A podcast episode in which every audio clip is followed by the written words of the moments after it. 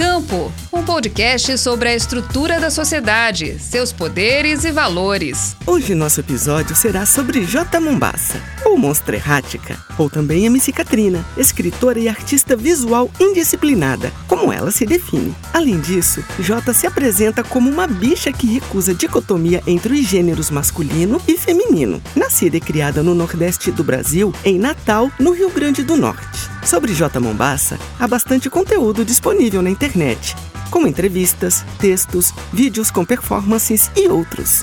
Nesse episódio, apresentaremos as principais contribuições da escritora a partir da sua discussão sobre violências. A violência tem sempre o mesmo significado, independente de quem a pratica.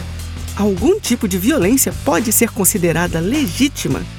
Nós vamos discutir essas questões a partir da noção de redistribuição da violência percorrendo os caminhos da escritora entre a teoria queer, estudos descoloniais e perspectivas interseccionais. Ficou em dúvida sobre estes termos? Continue conosco e ouça agora a professora Paula Lacerda, do curso de Antropologia da UERJ. Não Vão Nos Matar Agora é o título da obra que reúne artigos de J. Mombassa, publicado em 2021, em que o tema da violência ganha destaque. A ideia de Não Vão Nos Matar Agora, que dá título à coletânea, tem a ver com um eixo que é central no pensamento da autora: a coexistência entre vida e morte e a possibilidade de resistir e reexistir como movimento de retomada e ocupação, apesar das táticas violentas que se direcionam a corpos trans, corpos pretos e corpos periféricos. No trabalho de escrita e arte ativista da autora, reflexões teóricas são embasadas por casos concretos e não o contrário. Assim, a execução pública de João Alberto Silveira Freitas, cometida por um grupo de seguranças do Carrefour, em Porto Alegre, possibilita reflexão sobre a morte social imposta a pessoas pretas e pobres no país. E não se trata de qualquer morte. Estamos falando de uma morte violenta, injusta, transmitida por meios digitais, comunicada. Para a autora, o Brasil é uma ficção colonizada e recolonial, o que quer dizer que o passado de dominação de pessoas e de seus corpos não teve fim, apesar de uma certa narrativa histórica que afirma que valores republicanos marcam nossa democracia. Na visão da autora, acompanhado por muitos outros autores, é o contrário. O colonialismo se perpetua por meio de atos contínuos de manutenção de privilégios e de hierarquias que favorecem aquelas pessoas historicamente beneficiadas, seja por posse de terras, estudos ou indicações, em detrimento das que servem aos antigos senhores ou seus descendentes. Vamos ouvir a escritora falar sobre rotas de fuga do colonialismo? A gente já está vivendo o tempo da explosão. Então as explosões estão aqui o tempo inteiro. Agora a questão é como a gente passa. Como a gente atravessa. Quer dizer, como a gente, e esse agente é um agente circunscrito. E aí eu volto à definição. Entendeu?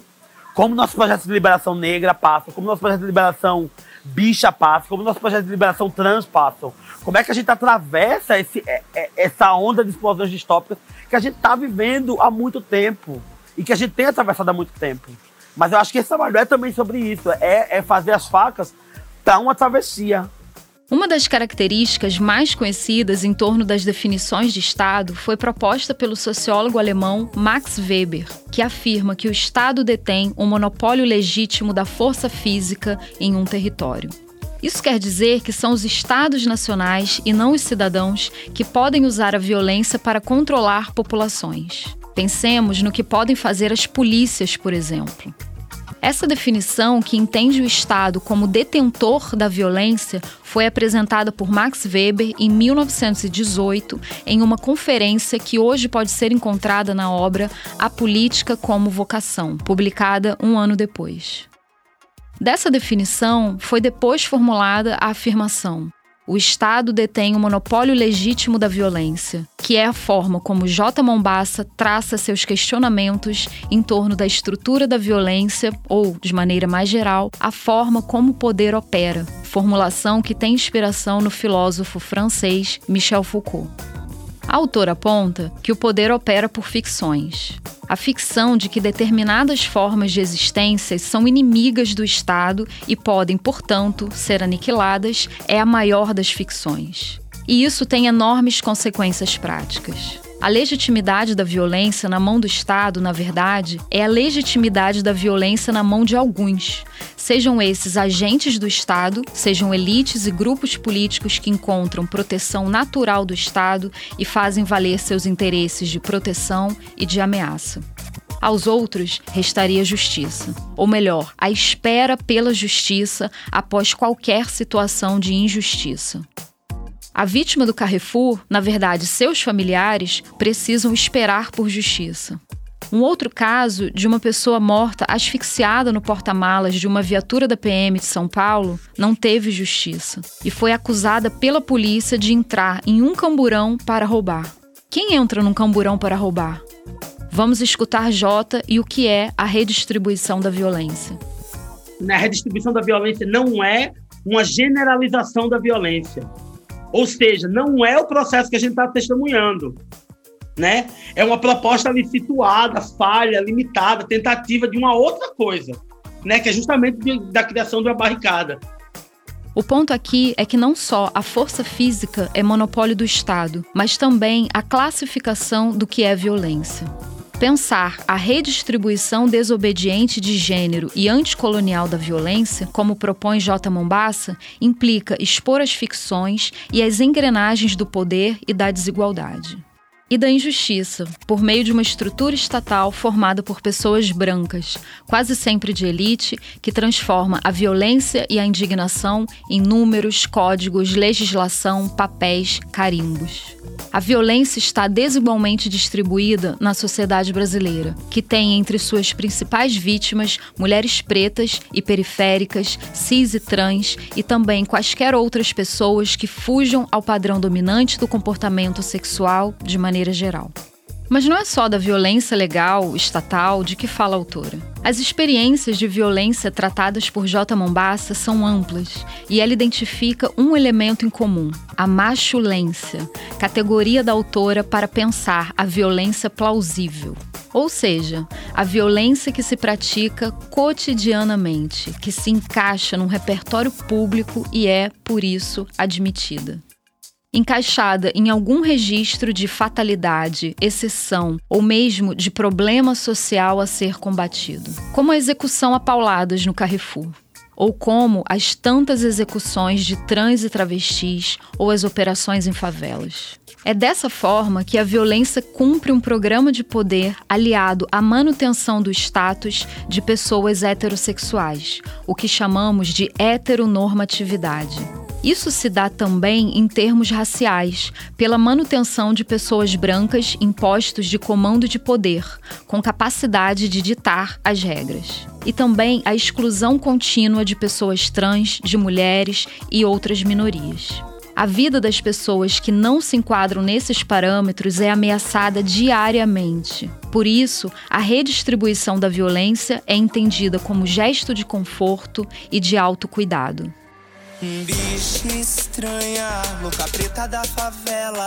Quando ela tá passando, todos rindo da cara dela. Mas se liga, macho, presta muita atenção. Senta e observa a tua destruição que eu sou. Nomear a norma, ou seja, evidenciar os mecanismos de funcionamento que são banalizados, apesar de sua violência. Performar a violência é conjurar a norma e também bater de volta nos agressores. A violência redistribuída por um corpo feminino como prática de autodefesa questiona o senso comum em que ser associada ao gênero feminino ou a passividade significa ocupar a posição de vítima. É preciso, segundo a autora, abandonar a posição de vítima, mesmo quando o Estado, a polícia, o branco e o homem cis não abandonam a posição de agressor. Pensar a partir das contribuições de J. Mombassa, sobretudo no que se refere à violência, requer a capacidade de olhar com desconfiança para o mundo em que vivemos. O provável incômodo com a ideia de redistribuição da violência se justifica porque fomos levadas e levados a pensar a paz como um valor e a violência como um problema. Mas é precisamente essa visão que dificulta enxergar o que a escritora argumenta. A paz de uns é alcançada a partir do sofrimento de outros. Quem pode marchar pelas ruas de camisa branca e pedir paz? A que corpos a violência atinge? Após todas essas contribuições, a autora afirma não haver solução. Segundo ela, podemos construir uma barricada, uma forma de lidar com o problema. A ideia de redistribuição da violência não cura sofrimentos, mas enuncia o problema, o que é, ao mesmo tempo, resistência e autocuidado. Pensamos esse livro de J. Mombassa como uma obra sem a pretensão de trazer soluções. Pensamos esse livro como uma forma de protesto dos corpos subversivos e também como um convite para pensarmos, juntas e juntos, novas formas de resistências. Esperamos que esse episódio tenha sido uma forma de contribuição na construção de barricadas, porque, mesmo sem uma solução permanente, temos ao alcance dos nossos corpos a possibilidade de reagir e de resistir, seguindo em frente. Esse foi nosso episódio sobre J. Mombassa, em que foram apresentadas, em particular, contribuições da escritora para o tema da violência, especialmente no contexto atual em que as classificações sobre o que é ou não é violência estão em disputa. Pensar a violência como estratégia de reação à dominação parece interessante. Trata-se também de uma contribuição importante para o campo de estudos sobre raça, gênero e sexualidade uma vez que as classificações sobre violência estão implicadas nesses marcadores. Campo, um podcast sobre a estrutura da sociedade, seus poderes e valores. Produção: Rádio UERJ e Instituto de Ciências Sociais da UERJ. Realização: Centro de Tecnologia Educacional, CTE.